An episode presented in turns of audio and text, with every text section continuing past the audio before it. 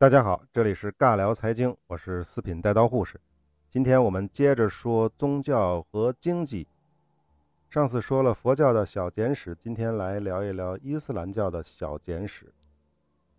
啊，先说一下时间，这个时间是在公元五七零年，穆罕默德创建的伊斯兰教。那么我们知道佛教创建的时间大概是公元前六世纪，而基督教大概就是公元零年前后。一世纪的样子，所以就是伊斯兰教的创建还是相对比较晚的。穆罕默德这个人呢，出生在麦加，我们都知道伊斯兰的圣城之一麦加，他是古什莱部落的哈希姆家族。这个哈希姆家族啊，大家记住，后面会反复说到这个家族，他这个家族跟伊斯兰教的关系极为密切。穆罕默德年幼的时候呢，就父母双亡了。他是被一个游牧民族的人收养并抚养成人的。他成家之后呢，就在麦加附近的山洞里冥想，直到什么时候呢？直到六一零年，他冥想成功了，也就是得到了天使的指示，成为了一名先知。什么叫先知呢？就是能听见神的声音，并把它传达给世人的人，就是先知。注意，先知不是神，他是人。同时呢。穆罕默德实际上就是第一位穆斯林。穆斯林的意思就是顺从真主的人。所有的信伊斯兰教的人都是穆斯林，都是顺从真主的人。再来说说麦加，麦加这个地方现在属于沙特，它是当时东西贸易的枢纽。因为当时拜占庭帝国和波斯帝国一直在打仗，商业中心呢就从也门迁徙到了麦加麦地那这个区域。所以麦加这个地方商业是比较发达的，所以贫富的差距就比较大。穆罕默德在宣扬他的伊斯兰教的时候，含有的教义之一就是众生平等。大家如果都是信穆斯林的话，大家都是平等的，那就不分什么贵族啊、奴隶啊还是平民。因此，当时的很多信徒就是源自于贫苦阶层的平民和奴隶。但是贵族肯定是不希望平等的嘛，所以就在打压伊斯兰教，打压穆罕默德。比如麦加的贵族沃玛亚氏族，这个沃玛亚氏族就是未来的沃玛亚王朝的建立者。公元六一九年，穆罕默德的伯父去世了，就是一直在保护他的这个伯伯父去世了，同时他的妻子也去世了。那穆罕默德没有办法，在六二二年带着他的信徒来到了亚斯里布城。这个名字好像很生疏，对吧？因为穆罕默德去了之后，就把这个城市的名字改了，叫做麦地那，意思就是先知之城。那么。穆罕默德就成了麦地那的市长和宗教领袖，从此他就建立了一个政教合一的一个政权，就跟原来不一样，原来都是小打小闹只传教，现在他拥有了一个政权，拥有了自己的根据地，这跟印度的佛教是不一样的。印度的佛教我们讲它是依附于贵族或国王的，那穆罕默德自己建立了政权之后呢，相当于自己有了军队，自己有了国家机器，最关键的是拥有了税收，有钱了，什么事儿都好办。那么。这种方式以国家的方式去传播伊斯兰教，这样的效率就显然高得多得多。新的政权呢，统一了阿拉伯半岛，使阿拉伯半岛的各个部族都皈依了伊斯兰教。六三八年打败了拜占庭，征服叙利亚；六四二年还是打败了拜占庭，征服了亚历山大，就现在的埃及。后来一直向西打到利比亚，打到突尼斯，向东征战波斯，一直到六五一年把波斯也给灭了。当时波斯的萨珊王朝还找过唐朝请救兵。但是呢，唐朝一直拖啊拖啊拖啊，就给耽误了。这个阿拉伯帝国最强大的时候，向西一直到了北非突尼斯，一直向北又打到了西班牙。这个我们讲西班牙那期说过，向东一直到了印度河流域，最后把佛教都给灭了嘛。上一期我们说过的，阿拉伯帝国为什么总能打胜仗呢？为什么这么强大呢？其实跟他的军事策略是有关系的。穆斯林在打仗的时候，给对手有三个选择，第一个选择。不用打了，你直接皈依伊斯兰教就行了。只要你皈依的伊斯兰教，因为伊斯兰教讲的是平等嘛，你和你和我都是穆斯林，那我们大大家都是平等了，那你就享受所有穆斯林的待遇，你跟我就是一拨人了。所有的税赋、人头税、土地税，我就不要啊。这个对他们来说，无论是贵族还是平民来说，都是很有诱惑的。如果你要保护你的宗教，你还要坚持你自己的信仰，也没有问题啊。穆斯林在宗教方面是非常宽容的，你信你的没问题，但是呢，你得交人头税和土地税。但是这个税比起波斯帝国和拜占庭帝国的统治来说，那个税要要轻得多。如果你既不皈依伊斯兰教，也不投降，那不好意思，这个时候我才会攻城。这像不像《孙子兵法》里讲的上兵伐谋，其次伐交，其次伐兵，其下攻城呢？其实差不多是一个意思。那后面我们来说一下穆罕默德去世之后出现的最重要的一个分歧。穆罕默德去世之后有四任哈里发，哈里发的意思就是穆罕默德的继任者。这四任哈里发分别是艾布伯克尔、欧梅尔、欧斯曼和阿里。这四个人掌权的时间大概持续了二十九年。除了欧梅尔之外，这其他的这几个人都是协商选举出来的，啊，是不是觉得很先进？注意一下最后这个继承人，这个人叫阿里。这个阿里呢是穆罕默德的堂弟、养子兼女婿，也就是说他娶了穆罕默德的女儿法蒂玛。阿里是姓哈希姆的。逊尼派和什叶派的分歧就来自于这个姓哈希姆的阿里，因为当时阿拉伯帝国整个是两大势力，一大势力欧玛亚家族主导的逊尼派，另外一派就是哈希姆家族主导的什叶派。哈希姆家族就是穆罕默德那个家族啊，因为。一部分人认为啊，第四任哈里发阿里及其后裔为穆罕默德的传人，因为他们都姓哈希姆，所以他们才是合法的继承人。而前三任的哈里发呢，他们认为是篡位，跟穆罕默德没有血缘关系，不是他的后裔。这派人就是什叶派。但是另一部分人就认为呢，四个哈里发全都是合法继承人。也就是说，到底谁能当阿拉伯帝国的继承人？如果你认为必须是哈希姆家族的，必须是皇帝传给儿子的这种逻辑的，那就是什叶派。如果呢你觉得无所谓，皇帝轮流坐，明天到我家。如果你这个想法的人呢，就是逊尼派。当然了，沃玛亚家族因为没有穆罕默德家族的血缘，所以他肯定是逊尼派。他要支持任何人都可以当上哈里发，这样他们人才能当上哈里发嘛。到公元六六一年，出现了一个重大的事件，就是第四任哈里发阿里遇刺身亡。他是怎么被杀掉的？是被谁杀掉的？这是一个谜，有各种各样的说法，我们就不解释了。阿里死后呢，阿里的长子哈桑就被认定为继承人，但是呢，沃玛亚家族人就不干了。时任大马士革总督的穆阿维叶当时的势力是非常强大的，他就直接宣布废除哈桑，自称哈里发，建立了以大马士革为首都、以自己家族命名的逊尼派掌权的沃玛亚王朝，这就著名的白衣大师。为什么叫白衣大师呢？因为他们喜欢穿白衣服。大家可以回想一下，在电视里看到的沙特的王储。他们喜欢穿什么样的衣服？什么颜色的衣服？是不是白色的袍子？除了沙特之外呢？阿联酋啊、科威特啊，这些都是穿白衣服、穿白袍子的穆斯林。他们就是逊尼派的。欧玛亚王朝统治了大概不到一百年的时间，什叶派又死灰复燃了。这个人呢，就是阿布阿巴斯。据说这个人是穆罕默德的远亲，但是不是真的呢？这个不可考了。他带领的哈希姆家族的势力和当时波斯奴隶的领导人叫阿布穆斯林达成了共识，建立了一支新的军队，在750年杀进了叙利亚的大马士革，建立了阿拉伯帝国的第二王朝，叫阿巴斯王朝。这个王朝在中国人看起来，它叫黑衣大使。所以，为什么现在的伊朗是什叶派？是因为阿巴斯王朝也有波斯人的一份儿。你再想想，波斯人，也就是伊朗现在的伊朗，他们穿的衣服是什么颜色？回想一下。是不是黑色的袍子？不信的话，你现在就打开搜索引擎搜一下霍梅尼，你看看他穿的什么色的衣服。他们就是黑衣大使，阿巴斯王朝就是黑衣大使。到了九世纪中叶，阿巴斯王朝就走向衰落了，因为阿巴斯王朝的中后期的这些君王都是比较懒政的，他们呢大量的雇佣了外籍军团。比如突厥人，就是我们后来说的土耳其人。逐渐的，阿拉伯帝国的军事大权就被突厥人掌握了，甚至其中有两任哈里发被挖了眼睛，扔到街头当乞丐。当然，到了阿巴斯王朝的后期，因为大权已经旁落了嘛，地方势力就开始进行割据了，出现了大大小小独立或者半独立的各种各样的王朝。其中比较大的是北非的法蒂玛王朝，中国人叫它绿衣大使，这波人是穿绿衣服比较多的。还有就是在西班牙的后沃玛亚王朝，当然他也是白衣大师了。此后的就是两百多年的十字军东征了，这个加剧了基督教和伊斯兰教的这种矛盾，尤其是在萨拉丁在反击十字军东征的时候提出的口号就是保卫伊斯兰。十字军东征的后果，除了把拜占庭帝国给灭亡了之后，也加速了阿拉伯世界的这种衰落。当然，阿拉伯世界衰落了，或者说阿拉伯帝国衰落，并不代表穆斯林世界衰落了。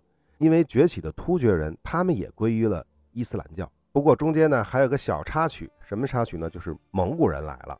一二三一年，萨尔柱苏丹的根据地哈拉子模被成吉思汗屠城。一二五八年，蒙古骑兵屠城巴格达，巴格达就是最后一任阿巴斯王朝哈里发的驻地。据说当时蒙古人还是很尊重传说中的哈里发的，允许高贵的血统可以不见血的升天。阿巴斯王朝末代的哈里发穆斯塔西姆被裹在一张毯子里，用马踏剑而死，这就是所谓的不见血的升天。为什么说蒙古是个小插曲呢？因为蒙古统治的时间还是比较短的。我们知道蒙古后来有四大汗国，其中在伊斯兰地区的就是伊尔汗国，他们也皈依了伊斯兰教，而且这个伊尔汗国是一直忠于忽必烈的元朝的，这跟其他几个汗国还是不太一样的。但是后来被来自乌兹别克斯坦的中亚独狼帖木儿给蚕食了。到了这个时期呢，以中亚为中心，东面呢是黄金家族，西面呢是塞尔柱的部落，也就是土耳其人。他们的酋长奥斯曼是以苏丹自居的。苏丹的意思呢就是力量和权威。阿巴斯王朝的哈里发经常把这个头衔授给帝国境内的区域性王朝的统治者。为什么奥斯曼土耳其的君主不称哈里发呢？主要呢，他是不好意思，因为他是突厥人嘛。而且当时埃及有个马穆鲁克王朝，也有哈里发。奥斯曼土耳其的苏丹塞利姆听说了之后就非常生气，直接就派兵把他给灭了。所以呢，苏丹这个词呢，相当于中国的国王，而哈里发呢，相当于中国的皇帝。那么随后崛起呢，就是奥斯曼土耳其，他们在一四五三年攻占了君士坦丁堡。然后把这个城市的名字改为了现在的这个名字，叫做伊斯坦布尔。这是一个清真味道浓郁的名字。那么新的伊斯兰帝国又重新建立了，这就是奥斯曼土耳其帝国。从倭马亚王朝到奥斯曼土耳其，差不多一千三四百年这个历史当中，整个的中东、中亚、北非、东欧，无论是阿拉伯人、波斯人、蒙古人还是土耳其人，一直断续着存在着强大的伊斯兰帝国。这才使得伊斯兰教能够广泛的传播。除此之外呢，我们也知道，阿拉伯人也好，这些穆斯林商人是东西两个方向的中间商，是他们把东方的商品转运到了西方世界。那么他们来到东亚经商的这个过程当中的话，就把伊斯兰教也传播了过来。到了十八世纪，伊斯兰教已经彻底在整个南洋群岛取得了优势。现在的马来西亚、印度尼西亚和文莱这些地区。都是伊斯兰教国家，当然还有一个说法说郑和下西洋也推动了伊斯兰教的传播，只是一个说法而已。因为郑和本人是穆斯林，据说他七下西洋除了带着皇帝的指令之外，还有一个目的就是去麦加和麦地那朝圣。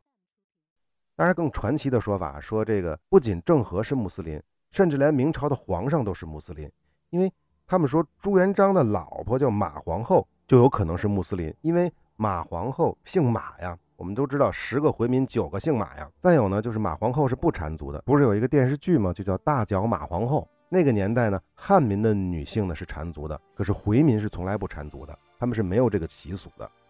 再加上回民原则上是不跟外族通婚的，所以很多人就猜测说，朱元璋是不是已经皈依了伊斯兰教？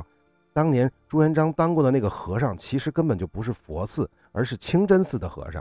啊，这个呢就是一个传说而已了，不必当真。那么到了当代呢，伊斯兰的国家呢，基本上都是在中东地区，当然包括刚才我们说的东南亚地区。我们有时候经常分不清楚哪些是逊尼派，哪些是什叶派。我们大概来简单的说一下，什叶派的大本营是伊朗。我们刚才说过了，阿巴斯王朝的建立就是有波斯人的帮助，所以伊朗是什叶派，这么来记。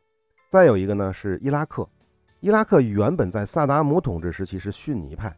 是相对来说比较开放的一个逊尼派，比如说他跟伊朗打两伊战争，就是他把伊朗当成死敌。伊朗是什叶派嘛，我是逊尼派，我就要跟你打。但是呢，海湾战争之后呢，萨达姆政权就被推翻了。美帝扶植出来的这个民主的这个政府其实是什叶派为主的，所以现在的伊拉克跟伊朗反而走得越来越近，甚至有点把伊朗当成最高领袖的那种感觉。再有呢，就是叙利亚，叙利亚虽然大多数老百姓是逊尼派，但是他的统治者。阿萨德家族是什叶派，这就是为什么叙利亚这么乱的原因之一。因为底下的人都是逊尼派嘛，那随便什么外部势力，尤其是美国什么的，一挑唆，还有沙特什么之类一挑唆，这些老百姓起来就反抗什叶派的阿萨德。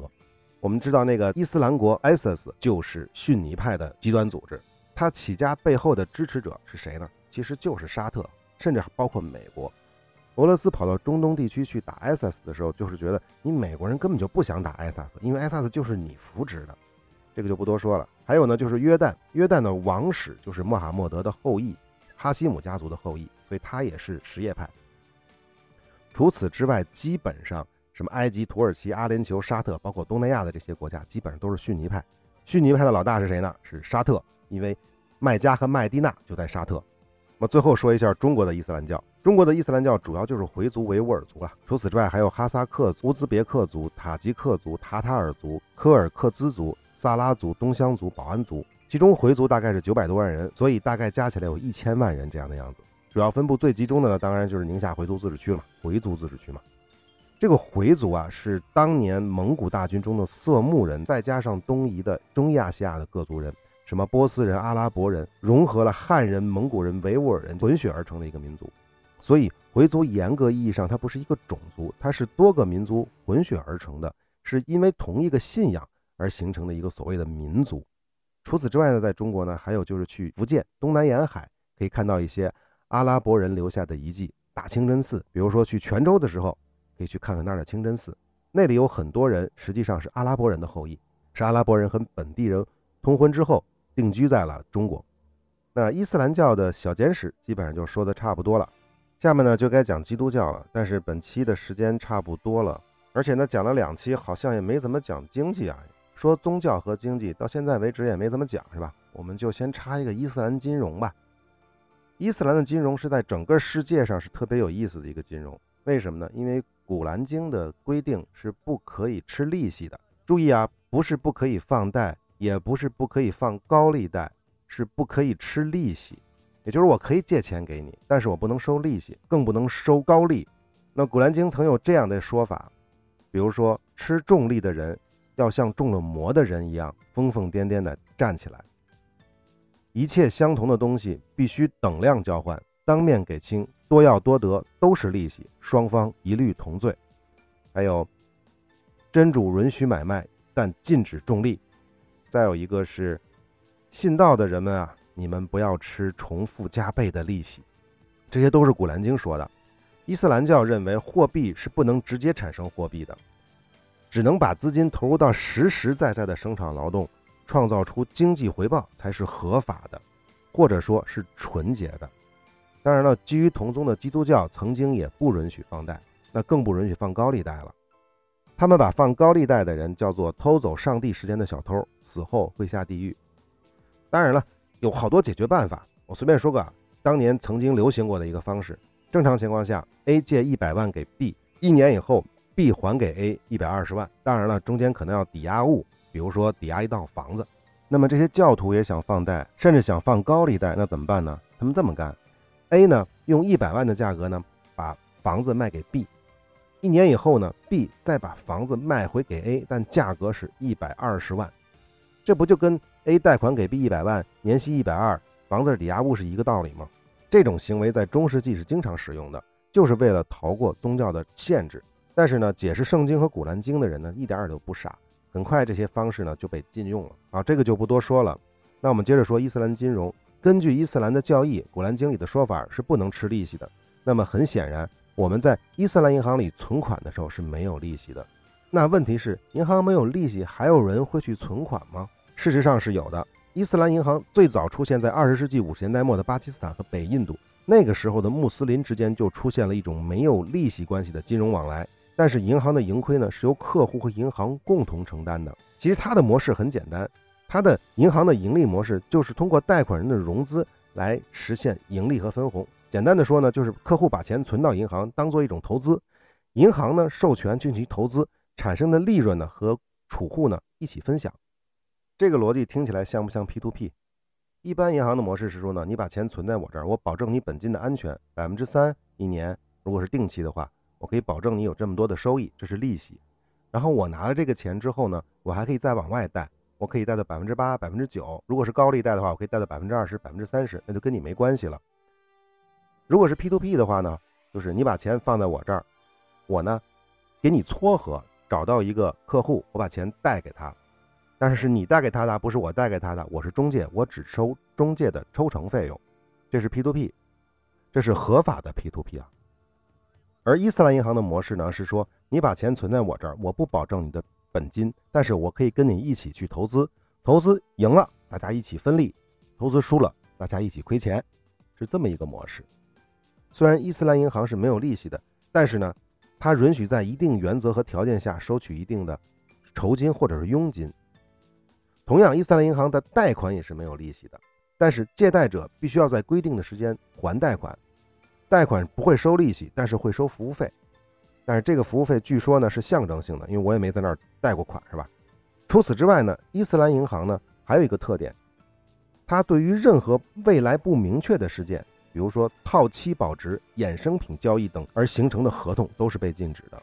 伊斯兰金融模式中必须存在实际资产的买卖，这与主流金融交易中无形的纸张来回一手是非常不一样的。没有衍生品，没有投机行为。当然了，这就使得伊斯兰金融的发展非常的慢。但是它的好处是在每一次的经济危机中都没有受到什么影响。我们知道伊斯兰人是不能喝酒的，也不能吃猪肉的，所以。伊斯兰银行的投资也是不能去投那些违反古兰经教义的产业的。你要是投个酒厂啊，投个养猪场啊，这是绝对是不允许的。总之呢，这就是伊斯兰银行，贷款是没有利息的。但是可想而知，正是因为贷款没有利息，所以呢，它的风险控制一定是非常严的，不是你想贷就能贷出来的，除非你的生意非常非常的靠谱。而储户呢，把钱放在银行这儿呢，并不是图的利息，而是和银行一起承担风险。如果赚了钱呢，大家一起分；如果不赚钱呢，那我也跟着亏。所以伊斯兰的银行是有可能亏本的啊。好，伊斯兰银行就聊到这儿。好，伊斯兰教的小简史我们就讲的差不多了。我们最后小结一下：伊斯兰教之所以能够成为世界上第二大宗教，尤其是跟佛教相比而来，还有这么几个特点。第一是。自从伊斯兰教诞生以后，就同时诞生了一个伟大的帝国，叫阿拉伯帝国，并且随后的一千三百年，在整个中东地区一直存在着强大的地跨欧亚非的伊斯兰教的帝国——阿拉伯帝国、奥斯曼土耳其，包括中间短暂的蒙古的一部分。最后一个奥斯曼土耳其是一直到一九二二年才解体的。这就是为什么整个中东地区一直到东非、北非、亚洲。欧洲的东部向东呢，一直传到中国。第二个原因呢，就是中东地区它其实是东亚和欧洲之间的一个重要的一个枢纽。然后再加上伊斯兰教本身呢，从教义上它是不限制经商的，甚至是鼓励贸易的。所以随着它的贸易的商路航路，伊斯兰教呢又传播到了东南亚，一直到中国的东南沿海。所以说呢，一千三百年的政教合一的伟大的帝国的一直存在，再加上伴随着商业贸易，使得伊斯兰教成为世界上第二大宗教，这是实至名归的。而且到了现代呢，伊斯兰教又迎来了第三次向全世界传播的一个机会。我们都知道，近代的时候，奥斯曼土耳其解体之后，整个的中东分裂成了无数的小国家，加上西方殖民者的压迫，还有他们内部的什叶派啊、逊尼派啊这些矛盾，使得整个中东地区的形势异常的复杂，石油问题啊。库尔德人的问题啊，欧洲人的利益啊，苏联人的利益啊，俄罗斯人的利益啊，美国人的利益啊，现在还包括中国人的利益等等等等，在中东地区像一大锅粥一样把它熬在了一起。哦，对，还有以色列人的利益。但是呢，随着他的这个伊斯兰国的出现，随着整个中东乱得一塌糊涂，中东出现了大量的叙利亚难民，欧洲人和美国人都接纳了很多的难民，安置在自己的国家，包括东欧和西欧都有大量的安置。这个对于欧洲人来说呢？是一种补偿，因为他们认为他们当时殖民的时候发现了很多错误，呃，干了很多不好的事儿。但是反过来说呢，这是伊斯兰教再一次向全世界传播的这么一个契机，因为这些难民已经分布到了整个欧洲地区，各个国家全部都有。我前段时间看了一个视频，就是讲在英国拍的一个视频，讲的其实很简单，就是在英国的阿拉伯人的聚居地，除了新来的难民之外，还有原本就生活在英国的那些穆斯林。他们在那里形成了一个社区，这个社区里呢会有些志愿者，就像中国的朝阳群众似的，然后就上街去巡逻。巡逻什么呢？其实很简单，他们到路上看见，比如说有男女在晚上的时候搂搂抱抱啊，或者穿的很简陋的样子，他们会上去警告他说：“您穿成这个样子，在我们阿拉伯的社区很容易出麻烦，所以请您离开这里。”那当然还有了，比如说看见有人在喝酒，男的在喝酒，他就说：“我们穆斯林是不喝酒的。”您在我们穆斯林地区喝酒是很容易遭到袭击的。为了您的安全，请您不要喝酒，然后赶紧离开这里。然后当地的英国人其实是很难受的，因为我们知道英国是一个 大英帝国嘛，曾经是一个超超级牛的帝国。英国的老百姓其实也有那种传统的那种优越感，他们在听到了这些警告的时候，他们其实是很难受、很受伤的。明明是我英国的土地，明明是我英格兰人人的土地，现在你们阿拉伯人来了之后，已经开始限制我们的自由了。虽然你们是在对我好，是因为我这样做那样做的话，又会遭到穆斯林的极端势力的报复。但是不管怎么样，从民族感情也好，从各种方面的感情也好，它其实都是很难接受的。总之，这种情况其实在整个欧洲都已经开始蔓延开来。伊斯兰教通过这次难民的事件，又开始向全世界大规模的传播。再过多少年？会带来什么样的结果？其实我们还很难下结论。好，关于伊斯兰教呢，我们就聊到这里，谢谢大家。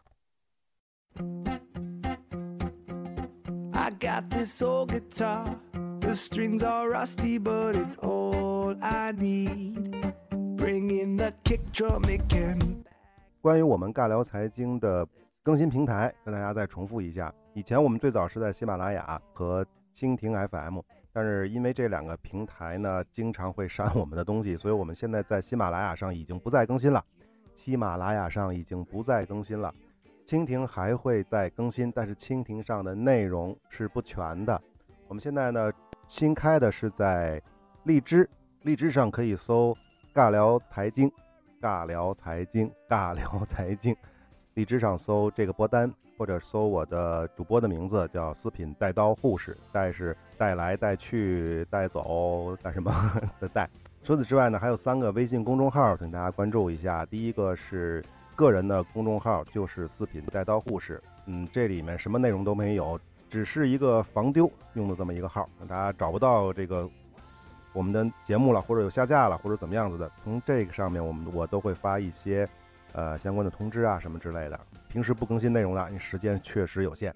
此外的话，就是小钱在运营的这个公众号叫做“钱蹦儿”，钱是金钱的钱，蹦是蹦蹦跳跳的蹦，再加个儿化音儿，钱蹦儿啊。再有就是小金，小金的微信公众号叫“疯狂奖学金”，疯狂奖学金。啊，好，再重复一遍，三个微信公众号，一个是四品带刀护士，一个是钱蹦儿，第三个是疯狂奖学金。好，谢谢大家，欢迎关注，再见。